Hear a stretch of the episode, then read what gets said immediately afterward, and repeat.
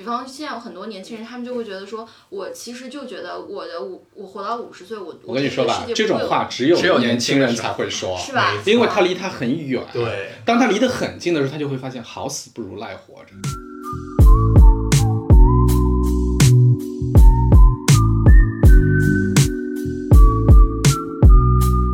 小朋友的话，就是我觉得，反正我从小就教育他，就是。呃自力更生，对，就是对。第一，你要成为一个能养活自己的人；第二，不要跟别人，不要给别人添麻烦。包括你的爸爸。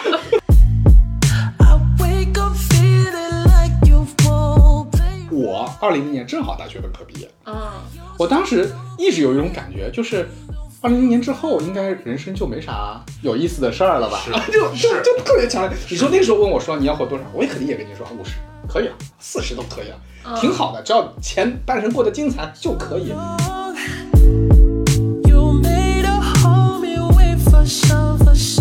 张震岳在那个《披荆斩棘的哥哥》里边，他妈妈说的那句话，对吧？上坡要努力，嗯下坡要开心，嗯嗯，就是一个这么一个东西嘛，对吧？人生就是就是这个样子。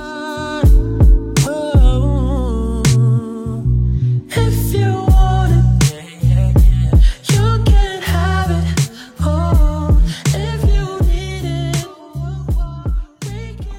大家好，我是酸奶哥，这是新的一期酸奶哥问所有人。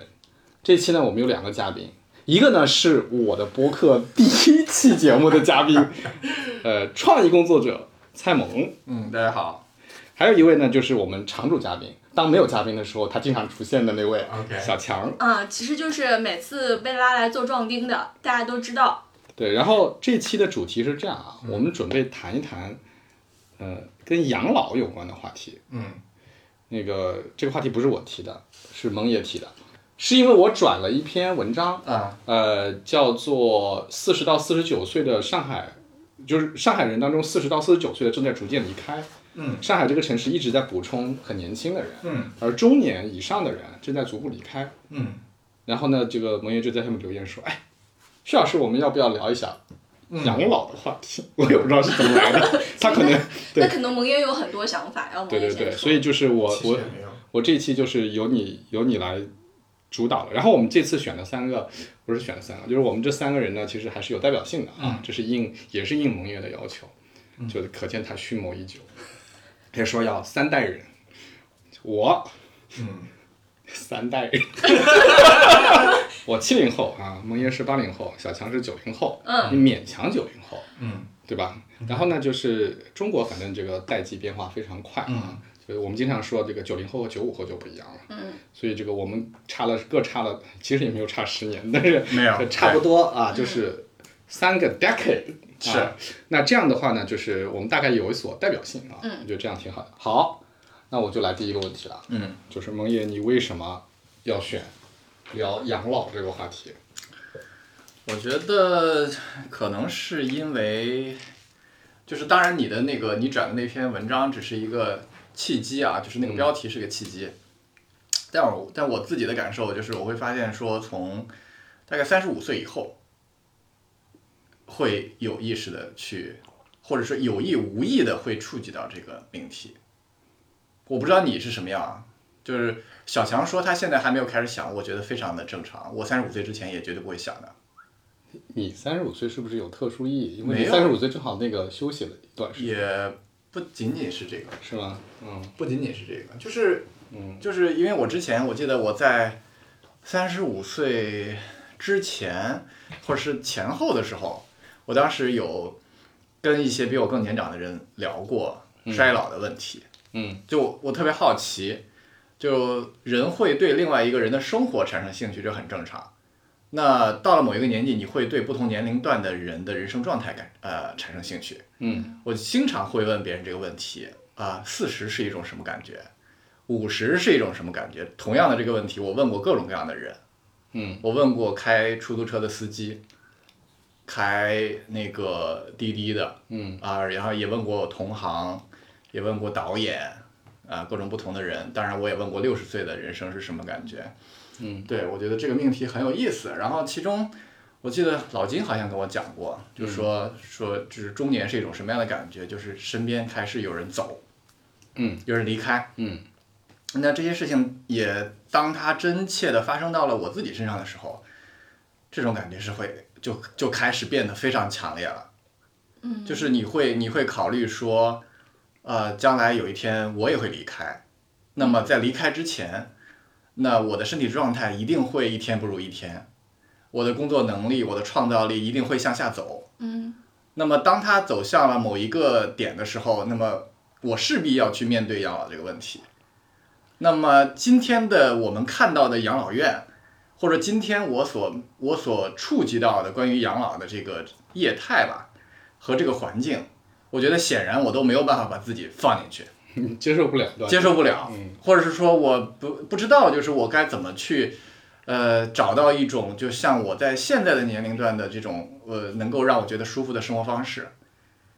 所以我觉得这个问题再加上中国的大环境，对吧？生育率急急剧的下降，嗯。甚至生育率已经低于了死呃那个。今年应该要低于死亡对低于了死亡率。嗯。那么就这个事情意味着说，在相当长的一段时间里边，它都不可能变成一个正向增长了。嗯。所以我们就会面临说，呃，就是面临像日本一样的那样的情况，就是可能你会到一个店里面，然后服务员都是七十岁、八十岁的老人，是是。对他们不得不工作啊、就是甚至是说他是他不是因为他们想工作，是因为根本就找不到年轻人来做这件事情。对对，那么可能他们都不得不工作，你就可以想见说，你想找年轻人来服侍他们这件事情就更困难。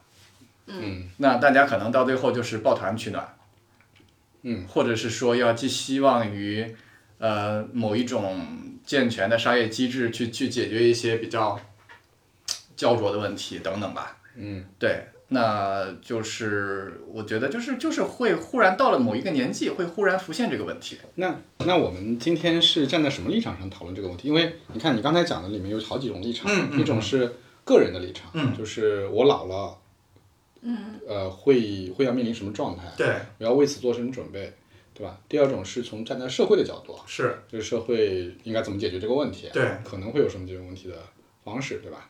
就还是有不同立场的。嗯，然后里面我也听到，就是因为你刚开始谈的时候，你说呃出租车司机啊，然后很多去聊这个，对，我感觉那个兴趣更多的是在呃不同年龄的或者衰老以后的人会是什么状态。对，但是后来我们又聊到说，那具体到一个养老的问题，就是我怎么样让自己过得舒服，是，或者至少就是我能接受吧。我觉得那样的老老老的生活也可以，对，对吧？其实还是有挺多挺多线索在里面的嘛。那就是我们今天还是呃这个 focus 在哪儿？就是是个人视角，呃还是我觉得我们至多能够解决一些个人对于未来的想象吧。对啊，对啊，嗯所以个人视角，然后我们关注的是养老生养老问题，是吧？对还是还是就是说，对，就是怎么样才能过上一个体面的老年生活或者是你把这个问题特别的简单，啊？就是我们设想二十年，呃，不，二十年稍微有点短啊，三十年之后，三十年之后，你觉得你的生活的状态，你描述描述三十年之后或者四十年之后你的一天，四十啊好，OK，这是个，薛老师我感觉这个是八十多了都。我这感觉是我们做消费者调研经常用的一个方法，就是你假想一下那个那个时候的生活。对啊，所以我先来是吧？因为我嗯最老是吗？对嗯四十年后，对妈呀，我已经八十五了，对啊，对，让我想一想。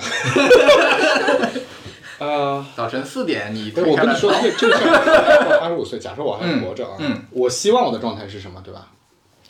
就我肯定还是希望那个时候生活能自理嘛。对，然后，哎，蔡澜今年多大了？蔡有八十了吗？呃，应该有九十了吧？没有吧？没有吗？查一下来，小小强现场查，现场查，哎，就我觉得他那种状态，当然，我就觉得特别好。就是一方面嘛，就是还挺挺能享受生活。我觉得你有点高估自己，你拿他跟自己做比较哎，，这好歹有个榜样，是有个榜样，就是说是，到八十五岁的时候，还能想吃啥能吃点啥，对，或者说有想吃的东西，是是吧？四一年的，今年八十一岁。啊，那还没到那所以就我就觉得就是说，你呃，首先你还有对美食的胃口，嗯我觉得这特别重要。对我来讲，我觉得特别重要。对。然后呢，你还能出出去玩儿，嗯。啊、可能去不了很远的地方了吧？嗯。但好歹比如说，哎呀，今天我想去苏州看看园林，我还能去，我能搭个高铁能去，嗯。或者有人能开车送我去，嗯。啊啊，这这是我觉得是是生活上一些爱好，然后你整个身体还是 OK 的，嗯。你肯定是老眼昏花了嘛，老花眼戴单眼镜儿，走路可能要拄个拐杖，对吧？但是你还能走，你还能行动，嗯。然后你还能有点有一些社交生活，比如说嗯哎还有些老朋友在啊，大家能聊个天儿，打个麻将也行啊。嗯我的想象力也就这样了，你看，就这么想想不对，我我觉得也不太好，对吧？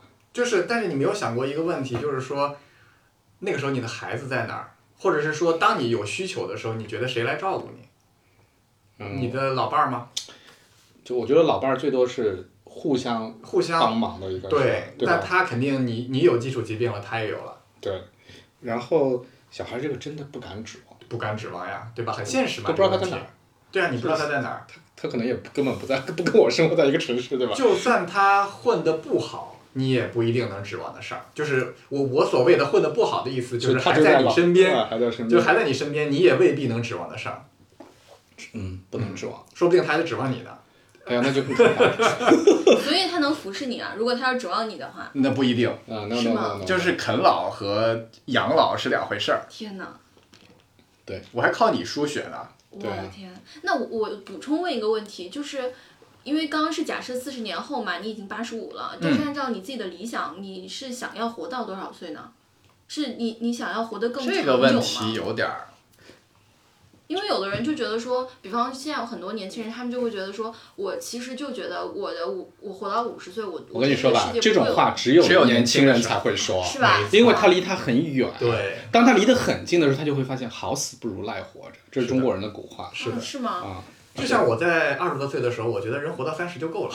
哎，我跟你说，我不是到二十多岁啊，我是一九七七年出生，嗯，当时二零零零年对我们来说是一个界限，就是你你对你从心理上觉得对吧？对，二零零零年，你觉得它世纪歘二十一世纪了对吧？对这是第一，第二，我二零零年正好大学本科毕业，嗯，我当时一直有一种感觉，就是二零零年之后，应该人生就没啥有意思的事儿了吧？是 就就就特别强烈。你说那时候问我说你要活多少，我也肯定也跟你说五十可以啊，四十都可以啊，嗯挺好的，只要前半生过得精彩就可以。这也就是年轻的时候说说。所以人就是会想着说我能活多久活多久，就是我觉得这是本能吧，这是人类本能吧。你你你你对于活要活着这件事情有渴望，这是本能。是吧？对，不然的话人类早灭绝了。对，我觉得就是我之前记得，就是平时会有一些触动会写的一句话，就是其中有一个叫做“只有呃大就大人和小孩儿的区别”，嗯，就是只有大人看得到以后，嗯，小孩儿是看不到以后的。你能看得到就是现在，就是眼巴前儿那么一点点，嗯，对你可能往前看到下个礼拜，看到明年的都很少，看不到，你看不到。哎，这是不是说明小孩儿或者是年轻人，其实他生活还是有非常剧烈的变化的可能性？这是往好的方面去理解的话，就是你的各方面的状况，你的对世界的认知，你的身体的状况，其实还在处于一个向上走的对的，嗯，对状态。你当然不会去有有所顾虑，你不会去感受到，就是说啊，我要看看我的边界在哪儿。嗯，就像就像你刚才说的，就是你可能就压根没想过老了以后的情况，嗯。因为对你来说太遥远了。嗯，就我我之前有段时间呃做策略的时候，就是那时候我跟小强还讨论，就是他拿、拿叔本华的书来说事儿，嗯。就是我自己觉得就是所谓的中年危机啊，嗯。就所谓的中年危机，其实它有一个非常本质的原因，嗯。就是因为在所谓的中年那个阶段啊，嗯就你开始，比如说不管你身体开始衰老，还是你嗯。看到一些就像比如说亲人呐、或者什么这个情况，你会突然之间有一天有一个强烈的意识，就是你是在往下走了，嗯就是不管你的身体状态还是你的事业，其实你都不太往上走了。对然后你这时候能够清晰的看到，就你突然发现你离终局和你离起点已经差不多远走了。是的，哦你，在这个点上，你就会开始关注，就你的心态发生了很大的变化。对，而在这之前，你都是离起点更近，离终点更远。哎所以终点就没那么重要奇这个变化就是它是什么？因为我你你经历了这个变化了吗，薛老师？我来告诉你这个变化是什么。嗯，你对这一周的感觉的体验的变化发生是发生在星期三的晚上的。为什么那么具体？当然啊，星期三的晚上的时候，这一周就开始有了终，就是到了这一周的终点，你就开始可以考虑这周末发生什么事情了。没有人在周一的时候就开始考虑这周末我要干什么，嗯，但是星期三的晚上你可以了。星期四你就觉得熬过星期四，星期五就来了，我我是觉得就是那个。那个终点啊，就是死亡也好，或者什么也好，那个终点始终是在你心里，你知道有这个事儿会发生，嗯只不过你在某些情节你觉得它太遥远，你不会去思考这个问题。嗯但当你突然意识到它其实离你已经没有那么远的时候，嗯你你就会开始考虑这个问题。嗯，所以我觉得这是很必然的。其实所有的人都应该会，就是蛮就会到这个时间点上，他就会开始考虑这些事。就是你看你在网上刷剧，嗯你难道不会刷到那种弹幕，就是大家告诉呃给大家讲一个鬼故事，看看进度条，嗯嗯嗯看过这种吗？嗯嗯就是大家什么时候会开始关注进度条？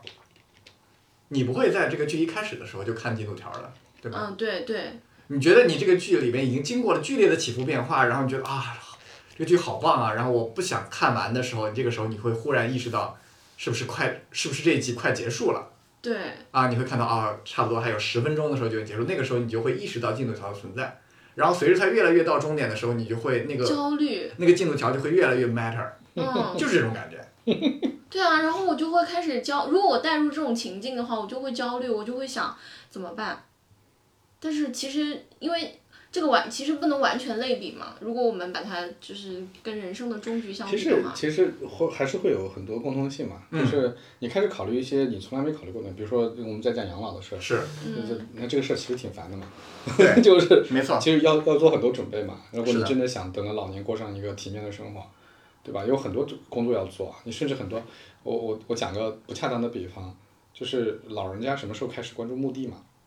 就是嗯就是嗯就就之前他不会想这个问题，因为他觉得不吉利，或者说他他也觉得太远了。嗯一般都是老人家看到他身边的其他，就比如说有亲戚啊，什么老人去世了要买墓地什么事儿，这他就突然觉得这件事情没有什么吉利不吉利，他觉得这事儿应该做，嗯，马上就要做，然后就开始琢磨，会花很多时间琢磨这个事儿。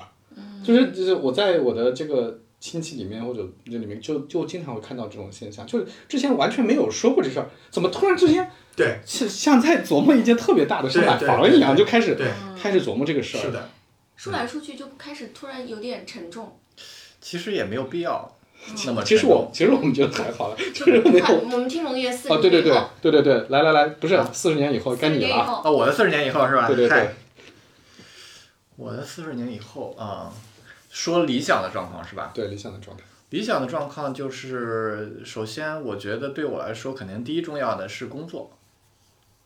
哦我希望我四十年后还能工作还。在工作，对，嗯，呃，然后呢，因为这个，我希望我四十年后才能工作，所以我在今天我就要提前想什么工作四十年后还能做。嗯，所以我觉得写作是可以的。嗯。对你最近工号还在更吗？呃，还在写。对，好好好，我就故意不要来这种我就故意戳一下 挑。衅性的问题。来来来年更博主，对吧？多更一次都是爱，好吧？好的好的，然后呢，我觉得就是因为我希望能够在八十岁的时候还能够八十多岁的时候还能工作，所以我觉得可能需要更早的去思考自己到底什么样的工作可以持续的很久。嗯，对，你会发现说，当你就带着这种思维去思考这个问题的时候，其实能做的工作是很有限的。嗯，就是留给你的 option 其实并不多。嗯。比如说导演是可以的，嗯，演员是可以的，然后还有呃作家是可以的，画家是可以的，而且你还要反过来考虑一个问题，有些职业是越老越值钱的，嗯。有些职业是有青春饭。嗯嗯嗯有，站在这样的一个角度去去想的话，我觉得可能我设想那个时候我应该还是有一份工作在做着。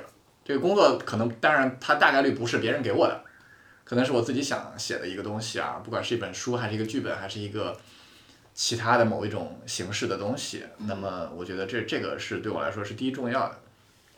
第二件事情就是，嗯，我觉得我希望能够活得更世界主义一点儿，就是不要到处跑，到处能去，就是全世界可能我喜欢的地方都是我的家，它倒不一定说我都是我买的房子去购置房产这个概念，嗯，而是说我能够去习惯各种不同的生活方式，以及能够在不同的地方继续我的工作和继续我的生活。嗯，对，然后我也不会因为身体、经济啊、其他的一些原因受到过多的牵绊。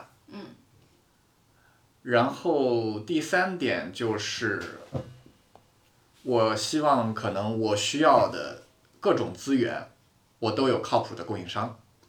这个资源指的是就比如说我需要我需我需要的外科医生，哦，啊，我需要的那个护理的这个专专专员，或者是某一些这种服务性的呃人员，就是这些这些东西对我来说很重要。这可能我从大概三十几岁就在做这件事情了。就是我需要让我始终处于一个我在各个方面我我需要这个我有这个需求的时候，我能找到这个人，并且我知道这个人是被被我长期验证下来靠谱的，这件事情对我很重要。哇，所以基本上就是，我觉得这三件事情，如果我都能够 ready 的话，我就已经很安稳了。其他的事情就就再有其他的更多的事情，其实对我来说都是锦上添花了。嗯，那有没有有可能有些事情它会给你造成负担，或者就是影响你的这些计划？比方说刚刚讲的你的小孩或你的呃家人或者是什么，会吗？嗯，我觉得八十多岁的时候，父母肯定，我觉得已经大概率不在了，嗯对吧？嗯所以这方面的牵绊，应该就是比我更长的人的牵绊应该没有了。小朋友的话，就是我觉得，反正我从小就教育他，就是，呃，自力更生。对，就是对。第一，你要成为一个能养活自己的人；第二，不要跟别人，不要给别人添麻烦，包括你的爸爸。包括其他除了你以外的所有人，不要给别人添麻烦。对，所以就是如果他，如果我比较幸运的话，就是我 so far 我觉得我自己还算是一个比较幸运的人。就是如果我仍然能够维持我的运气的话，我觉得就是至少他应该不至于那个时候还需要我来养他。对，你想都八十多了，对儿子也快六十了吧？我觉得这个蒙爷讲的他八十五岁，跟我之前没有准备的情况下的八十五岁，完全不是一个社会阶层的人，不是，完全不是一个社会和阶阶层。有什么关系？等会儿我们说的是理想的状况，对不对？就是我我觉得我他的这个就，当然我其实也不应该点评啊，嗯，就是他这个四十年以后啊，就俨然是一个，就是你从三方面来保障的话，就是资源充沛，啊、财务自由，身体健康，嗯，还有工作啊，就这么一个这么一个状态。那那当然跟我不一样，我是小富即安呐，我是还能走动，还能吃，还有人打麻将。我我基本上是按照现在我们就是比如说我们三号人的状态来描绘自己的。那我现在就我把话放在这儿，你做不到，什什么东西做不到？就是你肯定做不到，只是那么低的欲望，没有，因为一个你是对精，你是一个对精神有要求的，人。其实就看看书嘛，也很简单。没有我我刚才讲过四十年以后，我其实是把期望放低了，嗯，就是我觉得哎能那样也不错。啊，你你按照最低线去考虑。对，因为我背后的担忧是，嗯那个时候可能，比如说你身体要能很健康，其实已经已经是个高要求了，嗯就当中可能有很多意外的嗯情况会发生，对吧？然后你还有社交，你还有那个，对吧？但是实际上，你说我是不是想四十年以后我还有工作呢？我是不是还有设计，还有这个输出，对吧？人家还愿意听你说话，或者愿意跟你有一些有价值的交流，那当然希望嗯是有的。嗯，所以我之之前讲蔡澜嘛，其实我没讲完，就是我当时觉得最好的退休生活是什么样的？就是做一个 旅行美食作家。嗯，对。来，小强，啊，来你了。我啊，我四十年以后，其实刚萌姐讲她第一个那个想法的时候，我就特别认同。这个是我就是重新回到影视行业的一个很重要的原因，就是确实，别说我现在想有多少工作我以后还能做，就很多工作以后可能都淘汰了。对啊，所以我而且再加上我也不知道我未来会不会结婚，我也不知道我结了婚会不会有小孩，所以我嗯所有的想法都是完全从我个人出发。嗯那对于我个人来讲，最好的保障就是我在老龄化到七十岁还需要工作的时候，我还能用还能拥有一份不去便利店、不去开出租车的这种工作，就是一个可以让我喜欢，而且我能胜任，并且还做的还行的工作。嗯那我觉得，呃，我我现在在这个行业里面慢慢往后，应该是有这种可能性的，因为坦白讲，我也不知道这个行业未来会发展成什么样，但是呢，它它是一个相对比较封闭的行业。就是你在这个里面往深了扎，其实你未来的潜力是很很很强的。嗯。这个是呃，在这一点上，我目前稍微有点思想准备的地方。然后第二点其实是，我确实还是渴望我有一个很健康的身体，嗯，因为越是相对创造型的工作，看起来其实是比较闲散的，但是还是需要你的呃精神、意志，还有你的身体各方面的机能很强悍。是，就比如最简单的，像我们制片人如果要去盯片子，可能十几个小时不能睡觉，然后第二天又连轴转，又是十几个小时，你的精力还得高度集中。但是我的忧虑在于说，现在年轻人真的都怕体检。我我们公司就是就是勒令十月三十号之前必须去体检，不体检要给公司返给公司交钱。嗯，然后我就卡在十月国庆之前去做了体检，因为就真的特别害怕，就是。一方面，你日常生活当中，你知道你晚睡，然后你熬夜，你会有一些可能不良的习惯，但是你改不过来，那未来它一定会出现在你的身体上，所以就是很，至少我现在的状态其实是很纠结。我就一方面又希望我又拥有一个未来拥有良好的健康，但是我现在依然保持着不太好的生活习惯。嗯嗯呃，然后最后呢，就是当然财务自由是最好的，因为财务自由，我觉得我可以解决人生大部分的困境，差不多就这些了吧。那至于去哪儿什么的，就是我觉得在前三年满足的情况下，还是相对来讲比较有保障的。那万一我以后也没有子女，我就这么活着，我觉得也可以。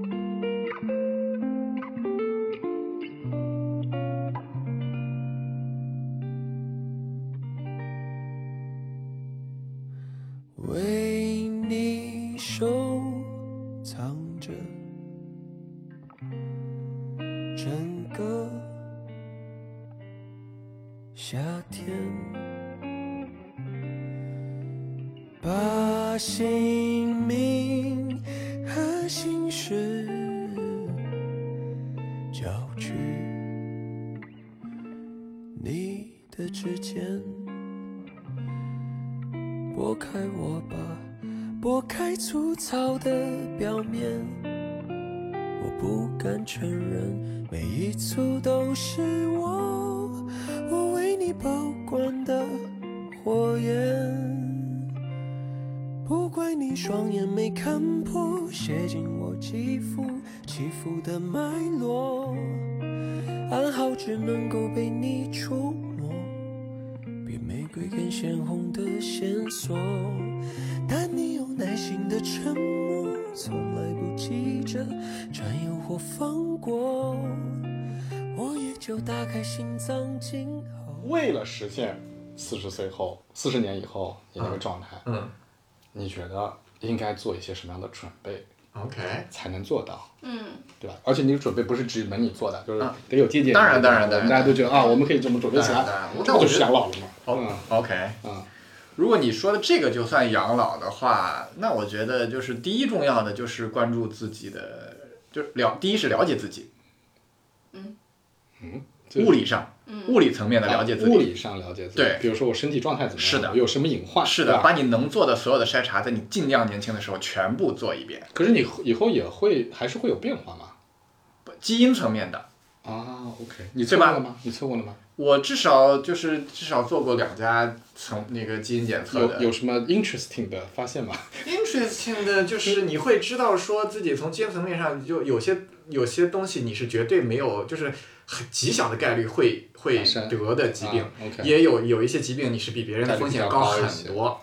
啊，是这种对自己的这这种健康的管理，一定是要用一种非常科学的呃眼光和思维方式去看待理解。所以就是我现在相当于是说，我现在就已经在为我能持续战斗到八十岁、九十岁甚至更长，嗯再做准备。哦就是我绝对不能等到说我都已经是吧牙掉没了，嗯我再去想啊我怎么去来治我的牙，等到我已经头昏眼花了再去治眼睛、治大脑，不是这个概念。就这些东西对自己的认识越充分、越清楚、越早越好。嗯嗯嗯，这是一个，对吧？这是一个，就了解你的身体，对吧？对了解你自己。对。还有什么呢？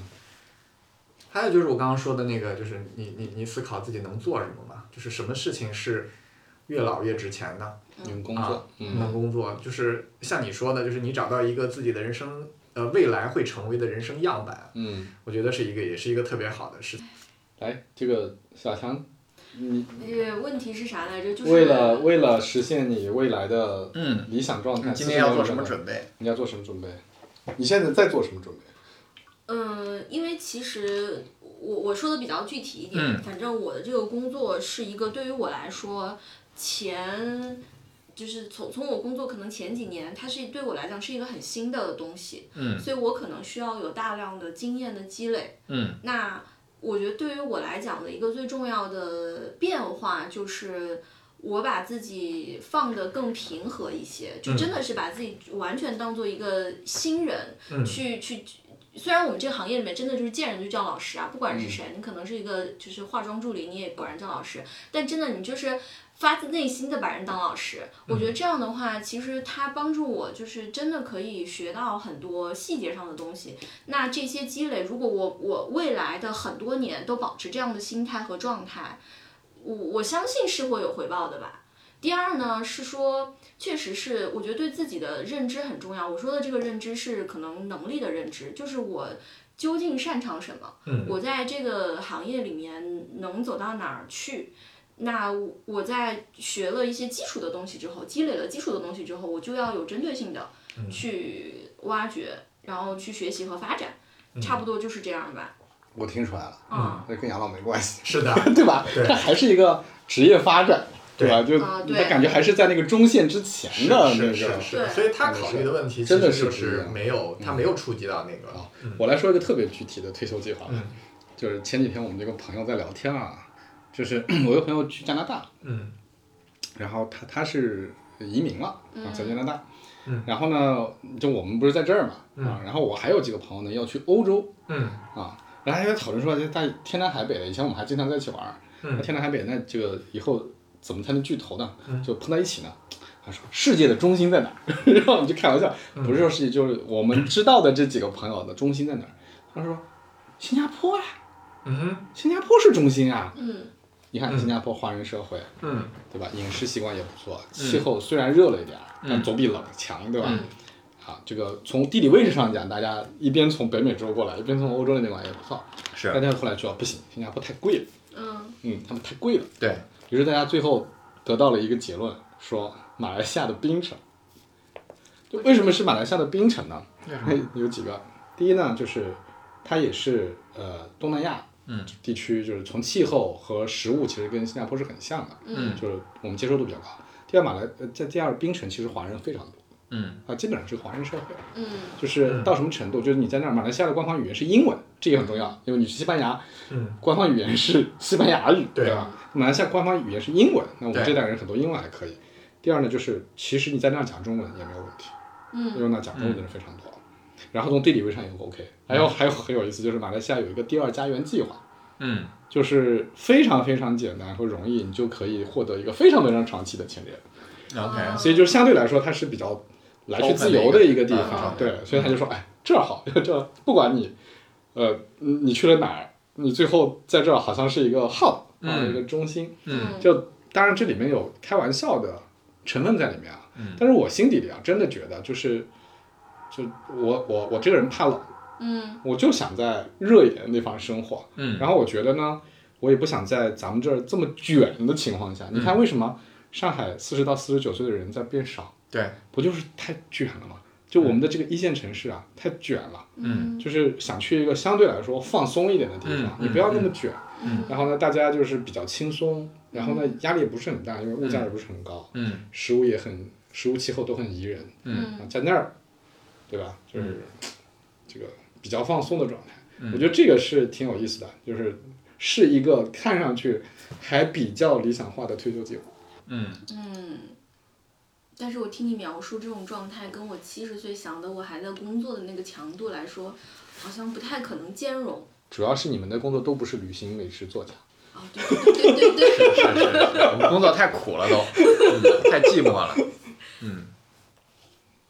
但是你，但是你说的这个比较触及到我们传统意义上的所谓的养老的那个因为那个议题，是吗？因为不能离开原来待的地方吗。不不不，就是说，呃，你要跟谁在一起养老，啊、嗯，在哪儿？对吧？或者是说，你的养老的过程中，你的原来的社会关系，啊你的朋友啊，怎么办？因为人肯定是越老越寂寞的。所以想跟朋友在一起啊。我们所以刚才我讲的那个计划，它的前提就是我们大家最后都能够在那个地方待着，嗯。就是你你还是有一个小圈子嘛，嗯。大概是这样的意思。你们可以互助型养老。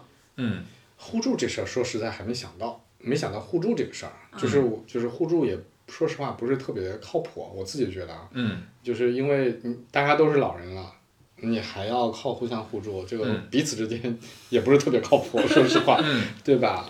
就是你还是希望那个社会，就不管你在哪儿吧，你希望那个社会有一些基础设施做的是比较好的。嗯我之前看那个《和陌生人说话》里面有一档节目，它就是讲，就是说无论多倔强的人生都有一个不可不可控的晚年。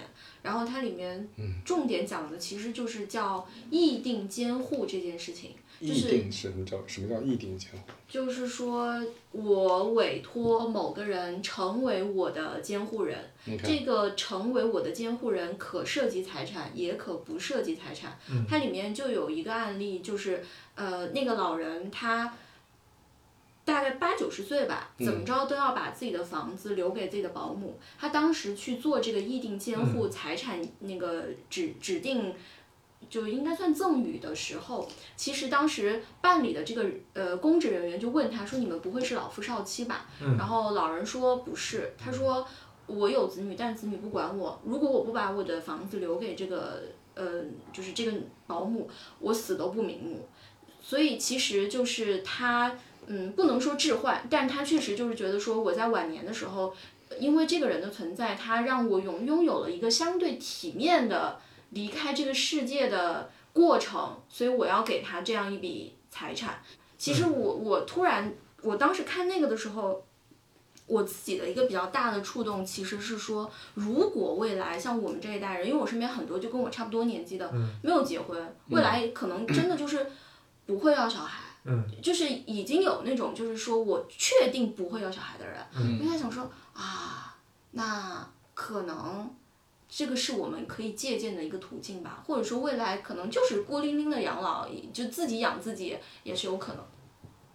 就是你看这个，嗯首先我觉得这种组织挺好的啊，嗯因为我觉得就是它非常依赖于人的善良，嗯因为其实是就是人，如果你真的比如说老了，你也没有子女来监督这件事情的话，其实你是完全依赖于那个人是不是能够信守诺言，是，因为你已经你已经不能自理了，就是你你你已经想干你他他要是虐待你，他或者对你不好，你其实对。或者他不按照你的嘱咐去做事，你也完全没有约束能力了，是。是非常大的依赖于这个个体的善良。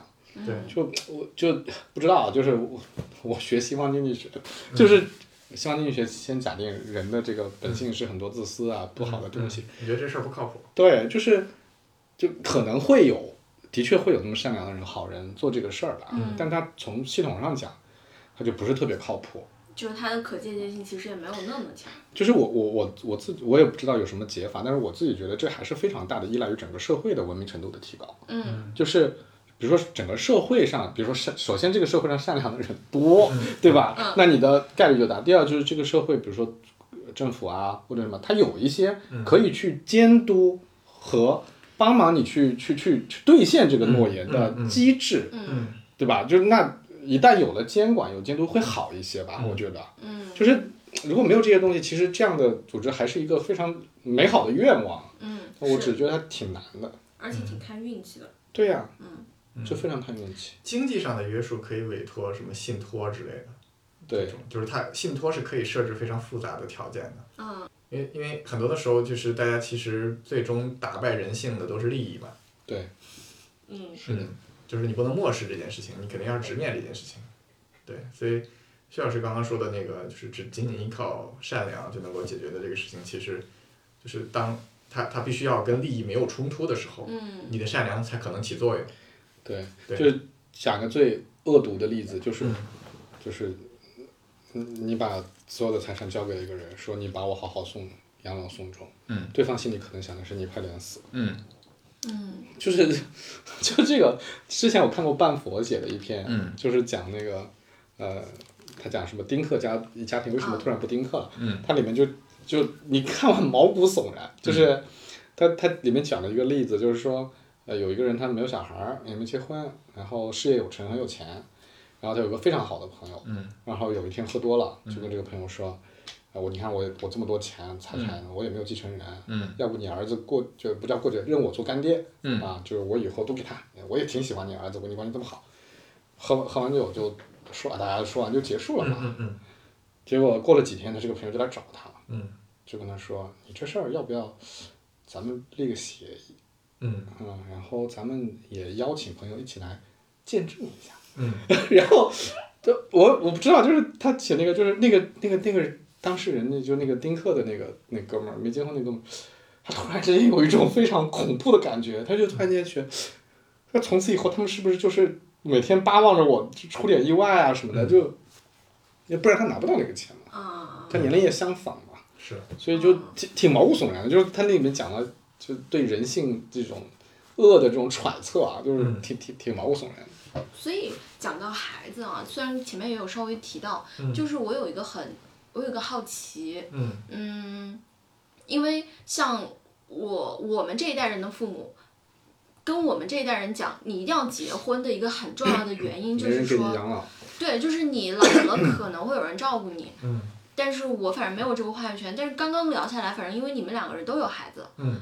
但你们没有把自己的孩子纳入到自己的养老的那个画面里面，嗯所以是不是就是有孩子或没有孩子，它真的不影响你的养老的这个生活质量？基本上既可以忽略不计。我觉得是可以忽略不计的，至少我没有奢望这件事情。嗯对，不仅我没有奢望，我觉得我我的父母都没有奢望。嗯对就是我对他们有所回报，他们是他们觉得自己祖坟冒青烟了，烧高香了。对，就是如果养老指望不上我，他们也觉得很正常。哇，那他们觉悟很高了。不是，就这这，我觉得这事儿跟觉悟没有关系，就是这种思维的方式一定是在不断的迭代的。嗯你说的那个养儿防老，可能在几千年的这个中国的历史里面是一直存在的。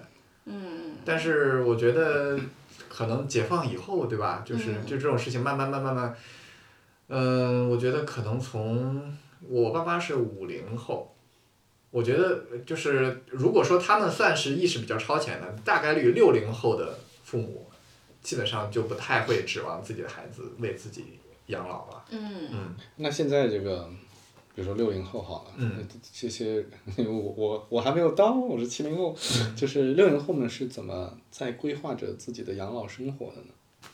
如果不指望我觉得大家肯定小孩来养老都的话，对都会考虑自己有自己的攒自己的所谓的棺材本儿。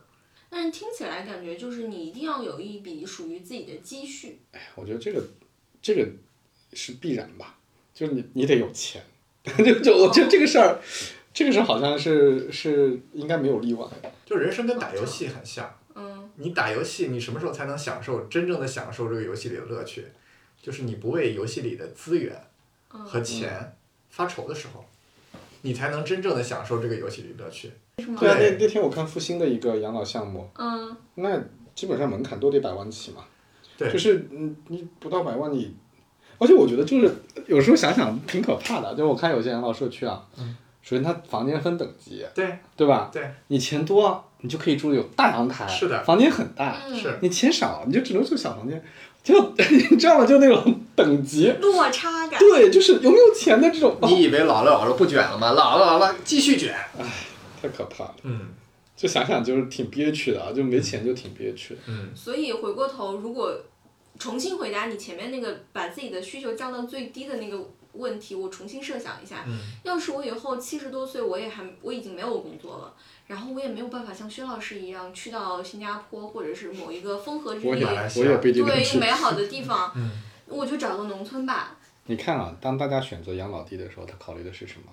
嗯气候、饮食、嗯，社交、医疗。对，哦对，你你跑到一个医疗条件很差的地方，肯定不行啊！对，你得离那个医疗条件好的地方很近，没错，嗯对吧？那那你跑到一个如果医疗条件不好的农村，那就有很大的 bug。对，这是为什么北上广不可替代，就是这个原因。最好的医生永远都在这儿。是的，啊太吓人了，一个不考虑养老焦虑了啊对，现在开始焦虑真的了，成功的让小强焦虑了，对，这不是我们的目的。那我们怎么缓解这种焦虑呢？多交医生朋友。多赚钱，对好的，嗯，那真的好像就是其实很朴素，对吧？最后都是特别朴素的特别朴素。准备的，最后发现钱能解决，确实能解决大多数问题。嗯，其实有的时候不仅仅是钱，就是人脉对对这件事情非常的重要。对，因为你影视行业，你肯定理解，嗯嗯好编剧跟差编剧中间有对，中间能差出多少个普通编剧来？嗯嗯嗯，好导演跟普通导跟跟坏导演，这中间到底有多么多么大的天壤的区别？好医生跟坏医生也是这么大的区别。所以这个节目，我们这这这一期要录的好的话，可能真的对于我这样的年轻人会有一些警醒的作用，就是可是就是对对，但是其实我们也没有什么像样的解决方案，最后就是多赚钱，好好锻炼身体，多认识人，对。大大概就是这么这么这么几个。对，或者是我觉得这个问题可以早点开始想，嗯。这也许也是一个功德。是，对。就包括我前面在讲选那个养老地啊，啊。就是，嗯，其实这几个你说的对，就是其实很多人都在提前想，比如说这几年我遇到的就是四十多岁的职场人，嗯很多人跟我聊天的时候都关注一个问题，嗯，我接下来应该做什么工作？嗯，等我老了还能做？对，很多人都会有这个问题，是吗？嗯，很多人都会说，这这个我我现在这个公司打工到现在呃四十多岁，哪怕做的很高管，非常高管了，就是高真的是最顶的，就经总经理下面的一层嘛，嗯，很大的集团的公司的人，也都会跟我说，哎，我应该做点啥呢？我现在应该开始培养点什么能力，可以让我，对吧？干到六七十岁、五六十岁这样，就至少有这个，就很多人有这个需求。所以今天这个话题聊到这儿，我觉得我们应该延展一下。其实就是因为因为可能你们的工作经验会比较丰富嘛，如果真的是差不多我这个年纪的人听，大家其实还是会想要听你们去聊一下。有没有一些工作是大家没有想到，但它确实是可以有很长远的生命线的？就是我觉得是这样啊，就是我能想到的几个维度哈。嗯第一就是你在这过程当中，你拥有了某种资源，而这个资源是不太容易被夺走的。嗯。那你等到老了也还能跟靠这个资源生活，嗯我觉得这是一种哈。你的这个资源有很多啦，对吧？嗯，呃人脉也是一种，对吧？对。第二种就是，的确有些工作是越老越值钱，嗯，对吧老？师、医呃生，老师是，医生是，然后某一类某一些专家也是嘛。嗯。就是大家不会说，哎，我们这个行业喜欢年新锐，而是说我们这行业就是经验特别重要。嗯啊，我们这个打一个特别呃粗浅的比方，比如说很多那个泥水匠对，师傅，嗯今天我们大家说好的泥水匠太少了，是就是还是出来干什么活儿啊？你看这个也是值钱的，就是所以就是肯定有一些工作是随着年龄的增长啊，反而是有优势的。嗯我觉得这个肯定也是值得去干的事情。嗯对，我觉得可能相对来说有一些是可能不太有机会的啊，就是，呃，说实话，我看到大量的运动员，啊，运动员肯定不行对，运动员可以当教练嘛。啊，教练可啊，以，对对对，对，但是我觉得就是在职场里面，其实也有很多工作，就是说特别需要拼，嗯，特别需要就是体力，体力嗯啊，熬夜，比如说，互联网的大部分的工作，互互联网不都是三十五岁以后不要了吗？比较比较难，就是对，嗯对，就是就是，而，而且就是说，我觉得其实还有一个判断标准，就是你现在做的工作有没有复利嘛？嗯，就是你是不是越做，对越越厉害？有加成，嗯对嗯，还是说我做了很多时间，其实也没有太多加成？其实我觉得这个很每个人都能判断，嗯就是你只要看公司是愿意留着你，还是请一个年轻有闯劲、更聪明的小孩儿进来？嗯就这个一看你就知道，那你的工作就是非常非常容易被取代。嗯，嗯，其实大部分工作都是容易被取代都是容易被的。取代的。是，我那天看一篇文章，我觉得挺有意思，它叫“世界上的现在中，呃不是中国，现在世界上有很多工作是狗屁工作嗯啊、b u l l s h i t job。为什么这么说呢？他说就是，呃，他的逻辑是说，我们这个社会其实生产率已经提高到一定水准了，嗯，所以很多人其实是过剩的。对，就哪怕今天的这个人口和今天的这个工作机会，其实很多人都是过剩的。对。然后这个很多组织就创造了很多 狗屁工作，嗯其实这工作本身没有什么价值，嗯但是呢，哎，它也能给很多人发工资，对吧。嗯那这个当然是在经济好的时候，经济不好，首先这些狗屁工作就没有机会了。对，我我我我回家的这个路上啊，嗯。就是有一个天桥，然后下面是有一片阴凉的地方，嗯。我每天经过那儿，都大量的快递外卖小哥啊，嗯。躺在那儿刷抖音。嗯。就我看到他们，我就能理解为什么抖音的日活那么高，为什么每个人用时那么长嗯。啊，日就是每天这个浏览的时间那么长，就是大量的人是这样的。但是就是比如说快递这个工作，外卖这个工作有没有福利啊？我觉得肯定没有福利，而且它非常的耗体力，就你你你跑得勤快，当然也你赚的多一些。也存在说有人就是通过这个行业，可就是积累了一些故事，成写成为了了作家，是吧？或者是成为了脱口秀演员，对，但这个就是这个路径就就这个就极其的万里挑一了。对对对，就是我想说的，就是嗯，我我一直觉得，就是我拿这个举例，就是我一直觉得我们今天很多人生活啊，嗯就是一天就分为上下半场，嗯，上半场叫工具人，嗯。就是你就是一工具啊，嗯。随时可被替代；嗯。下半场叫电池人，嗯。就是你在为字节的算法。为为为数据啊！嗯。你你在你在用一个特别消耗你时间，嗯。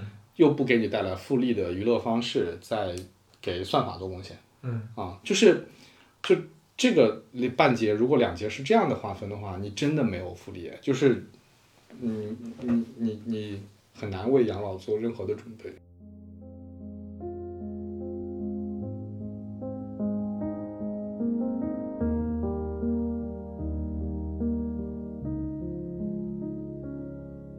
Tu sais, je suis pas prête à te voir grandir.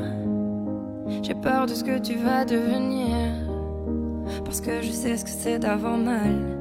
Et je pourrais pas t'empêcher d'avoir mal. Tu sais, je veux que tu sois heureuse. Et je veux te voir tomber amoureuse. Et même si je veux te protéger, parfois je vais devoir te voir tomber. Et si les filles te semblent fragiles, sache que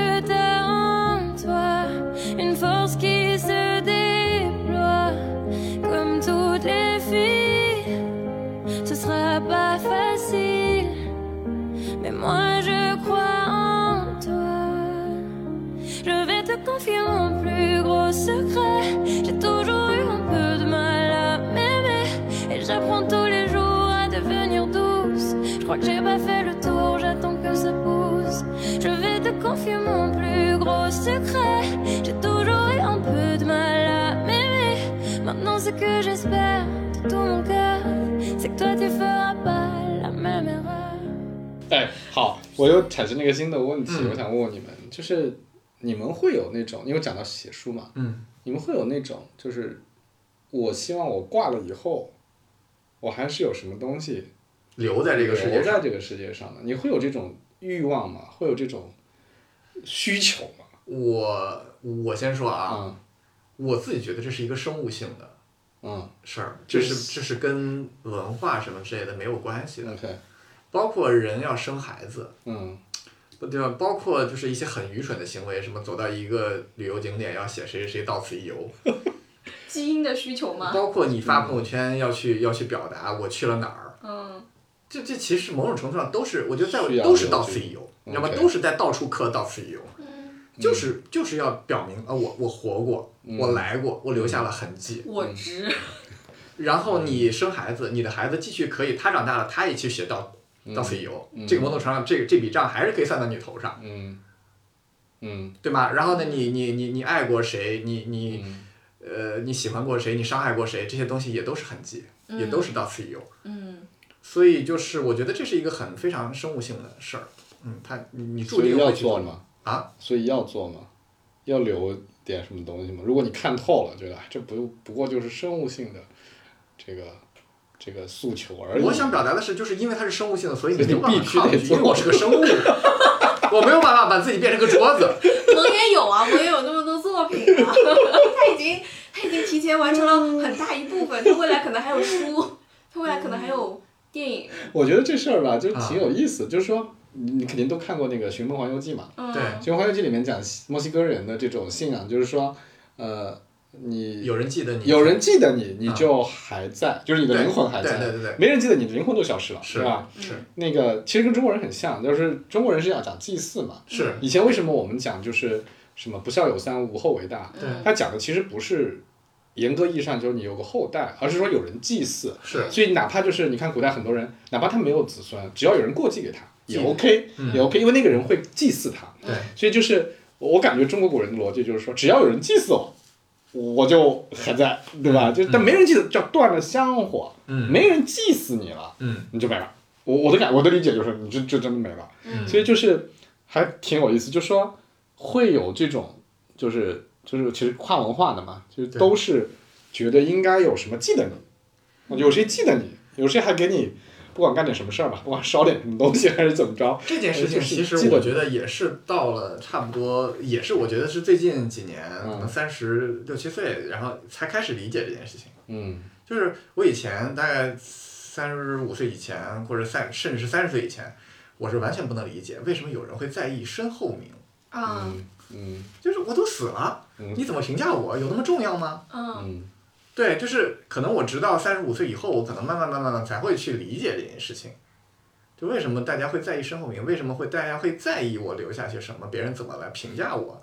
嗯怎么来看待我？就是特别让我有一个一个触动的一个点是，就有一次我我我忘了是在一个航空杂志上还是在哪儿看到有一篇文章，就是讲一个英国的某一个农村，嗯里面有一个人，这个人的工作就是光帮帮助别人写悼词，嗯嗯职业的做这件事情。你看，他你想想，就他相当于是接到一个 brief，嗯。这个人会接到一大堆的关于这个人的生平的材料，嗯。嗯然后他综合的消化这个东西，然后去写一篇文采飞扬的、非常动人的、嗯。念出来会哭的嗯。那种悼词。嗯。嗯。对，然后那那个时候我就会想，我看到那个东西的时候，我就会想那，如果有一天到最后我也变成了一篇悼词，嗯。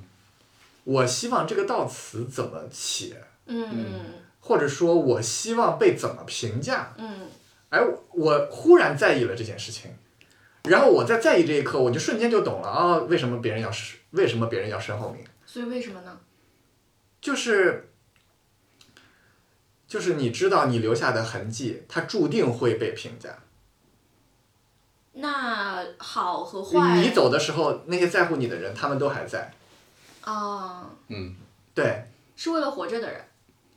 嗯，我不知道，就是可能你也你也你也为了某种你现在都没有办法揣测到的一种超然的意识或者是什么，嗯就是你会非常在意别人，就是在那一个某一个瞬间，你会非常在意别人的评价，哪怕那个时候你已经不在了。我我知道这很难理解，但是，但是确实我当那个时候的感彼时的感受确实就是这个样子的。我是觉得，就扯开来讲，但是嗯我是觉得，随着人的寿命的增加啊，就是我们以前讲一个人死了还是活着，判断标准是什么？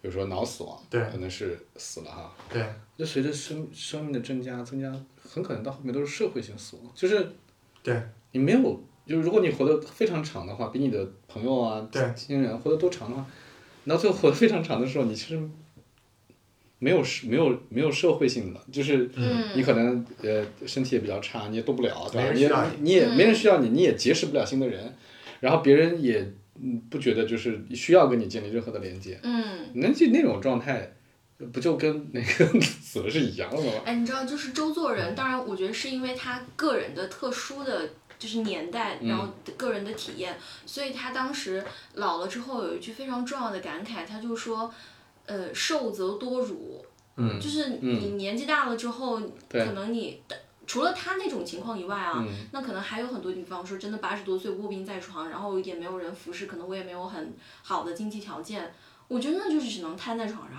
嗯我真的就是可能最后是会失去我作为人的体面的。嗯，这个就是普通，我觉得可能就是普通人的我觉得很多人都在，就是其实很多人都怕这个事儿，嗯就是之前前几年不是有很多什么保姆虐待老人的这种视频啊什么，嗯就是就是因为到那个时候，就是你你想要维护自己的尊严没有能力了，就而且是。那时候你意识还清醒，那就这就更可可怕，就是干脆你就也没有意识就算了，对吧？对，嗯，就这个是特别可怕的一件事真的情。。而且还有就是那个香港一个很有名的作家吧，叫什么小宝还是什么，他就说“老而不死是为贼这不是他说的，”，这个说的？这个是 董桥吗？就是还谁？这应该要往前翻很长时间了，嗯三国演义》里面，嗯诸葛亮就这么说王朗嘛，对吧？老而不死是为贼。反正我 我对这个东西的理解就是说，因为到老了之后，我跟这个社会的认知脱节了。即使我身边有很多年轻人，但是我跟他们在交流的时候，我就会有那种。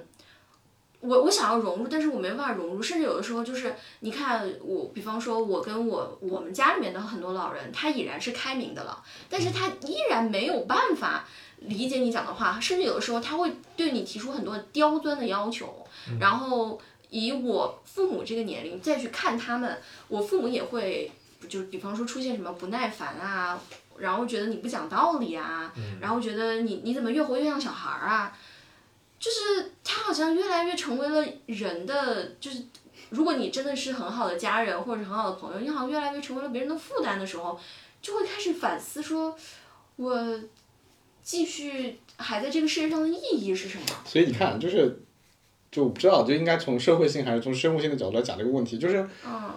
就是本来没有给你安排那么 活那么长嘛。我我是我是这么看这个问题。你看那个是《人类简史》里面还是哪里？就是他讲到一个原始部落嘛，就是他那个部落里面有个非常可怕的风俗，就是说，呃，老年到了六十岁以上就要自杀是吧？就是会有人，就他那个村民嗯会趁你不备在后面袭击你，把你把你敲死。嗯就是我记得我小时候看过一些民间故事，嗯就什么某个村子有个习俗，什么呃老人到了多少岁，儿子要把他背上山、啊对对去喂喂虎狼，就是是，它都是这个逻辑。这个逻辑叫做你那么老了没有价值了，对，你只是拖累所有的人啊，你还是早点挂了吧。就是 真的有 他那种很残忍，就是。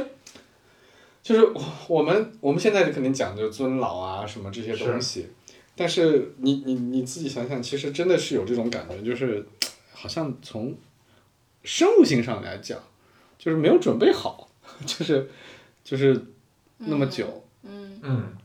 但是反过来讲，你的生物性已经可能准备好了，你的人性还没有准备好。但是反过来讲，让你老了，然后会各项都迟钝了，嗯。或者什么，其实也是会让很多人到那个时候没有那么留恋。这个人间，对，就是你会觉得，嗯，OK，那这个你会接受一个是是是 ending，对吧是，如果你 到了九十岁生龙活虎，身体好得很，然后 干就要你死，嗯对 好像更残忍一些，是对，是的，对是的。对吧？是的，对啊，所以这个话题聊到最后，就是让我们把这件事情看淡一点，是吗？看淡生死，看淡老年的生活。我觉得他就是这是一个非常，呃，和时代性就是高度相关的这么一个议题。嗯就是每可能每二十年，嗯大家在聊同样的议题的时候，就是我们我们聊这个问题的状态，以及聊这个问题我们脑海里设想出来的那些解决方案，可能都是截然不同的。嗯嗯对，包括薛老师说的这个，就是你的未来，嗯，大家的这个大概率，大家的寿命可以活得更长，嗯甚至是说，比如说我们说的再乐观一些，对吧？很多的绝症都能够被攻克，嗯有可能真的就是活到一百岁甚至更久都嗯不是问题。嗯，但我真的就是看到很多。因为我们基本上还是想说自己可以延长自己的工作生命线。我真的在豆瓣上看到很多人，就是那种小组，比方说三十五岁退休小组、四十岁退休小组，大家都觉得说我准备个两百万或者准备个三百万，然后呢，就能退休了。对，退休了干嘛呢？就就可能年养花儿也想过养退休其实？其实真的退休了，如果你不工作，你真的待待不下去，你这都对我也不知道退休了你这肯定得找事儿做啊！就是你，就你不可能接受就我躺着没事儿干。所以我特别有发言权。对，我当时的我三十三十五岁之前的理想就是三十五岁退休。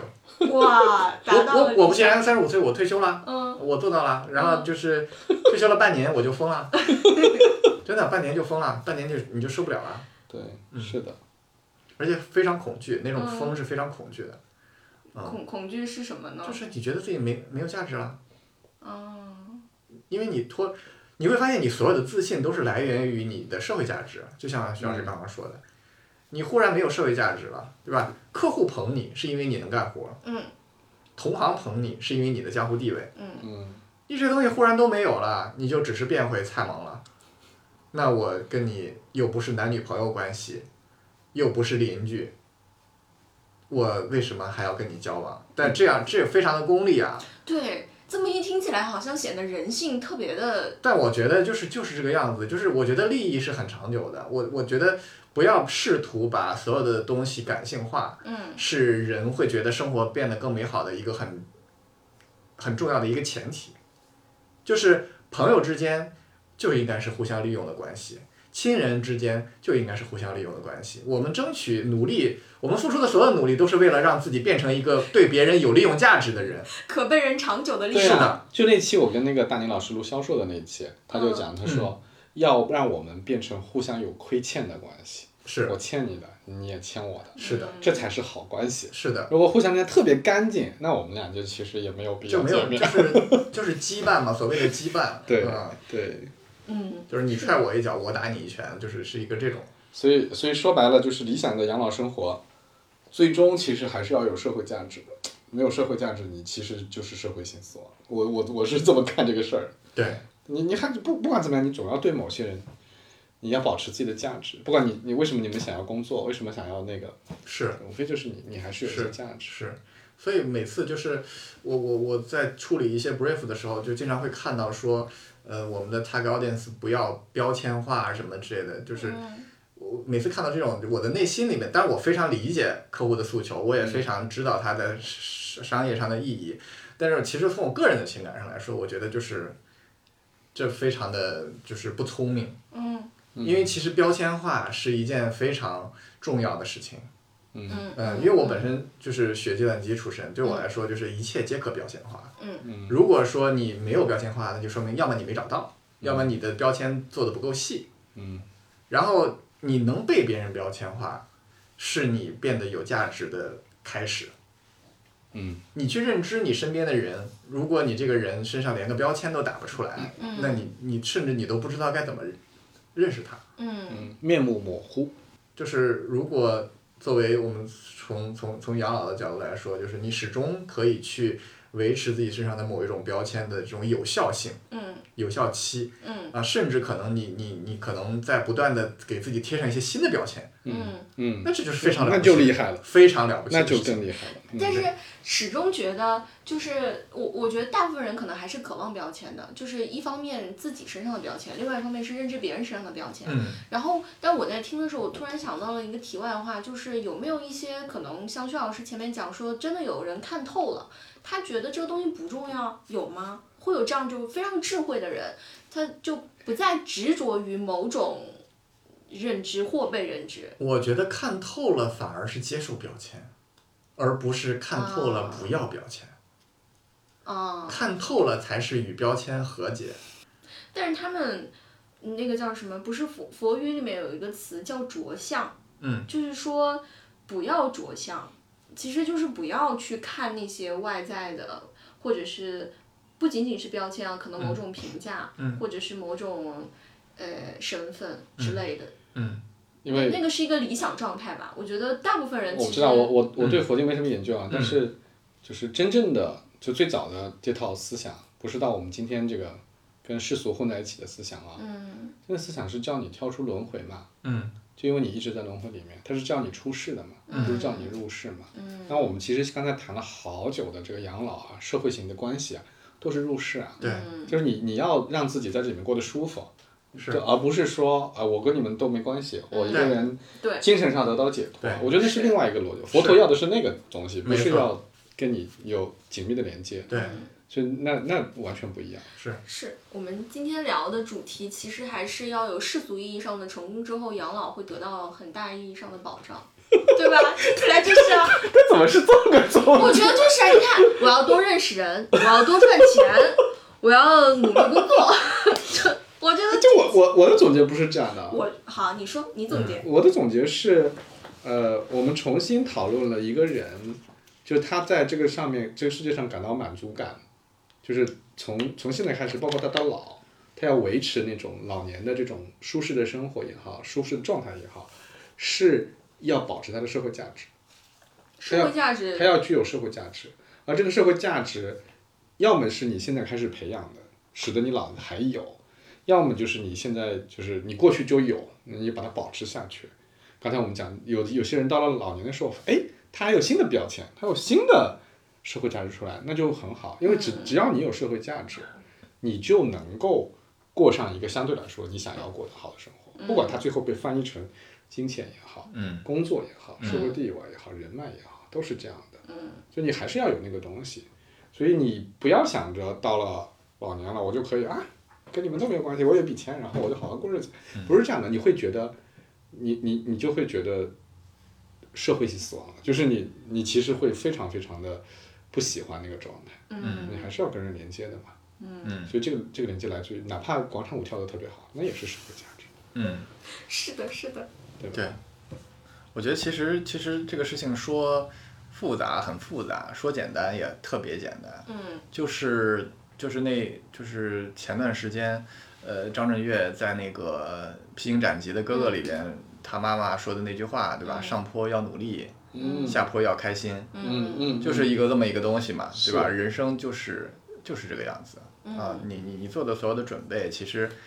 在之前的那一段和之后的那一段，它必然是不一样的。我们其实刚刚一直没有聊一个核心的概念，到底怎么界定什么样算老，嗯对吧？养老那个老，从从是四十开始就算老，还是五十算老，还是六十算老？就是到底什么样的情况下算老？我自己的理解，我自己的理解就是这个一定是一个，它它它一定不是一个就是对于所有人都普世的一个概念，嗯它一定就可能在每个人各自的心里边。嗯对，那对于我来说，可能是当我意识到这个问题的时候，我已经就我我更愿意把它看得很宽泛。意识到养老问题，我意识到养老问题的时候，我觉得我已经在这个里面了。就是我我我是希望把这个坡修的是一个非常非常缓平缓的啊。平缓的下坡。我相信没有人希望有一个很急剧的，对吧？断崖式的，滋溜一下，对那，些那些退休老干部很多都是滋溜一下，滋溜一下，因为是。原来觉得哇位高权重，好多都捧着你，啪一下就没有人踩你了，那个对是的就是那种落差真的是是的，那就下坡不开心了，对。对。嗯，对。所以就是这个缓，这个陡，这个缓坡，其实是也是要靠自己去去搭建的。嗯嗯所以你可以理解为是钱，可以理解为是任何所谓世俗意义上的嗯成功，但其实就是如果如果只要你的你的你的内心能够就是能够跟自己的内心达成某种意义上的和解，我觉得啊，就是说你你其实其实每个人的这个对于这个什么样的情况叫算缓坡，嗯，什么样的情况算陡坡，大家的理解是不一样的。对，嗯嗯，这个我可以理解。嗯嗯，好吧，我差不多了，我们聊了整整两个小时，啊，剪辑会很困难是的，是的，啊。那我结束一下，就是啊，反正我们今天聊的挺散的。呃，这个七零后、八零后、九零后，对吧？这个本来对养老没有焦虑的九零后，硬是给我们带来啊焦虑了。但是很重要，就刚刚才那句话，就是大家总是要下坡的。是祝大家下坡都开心。对，好，谢谢。谢谢。拜拜拜。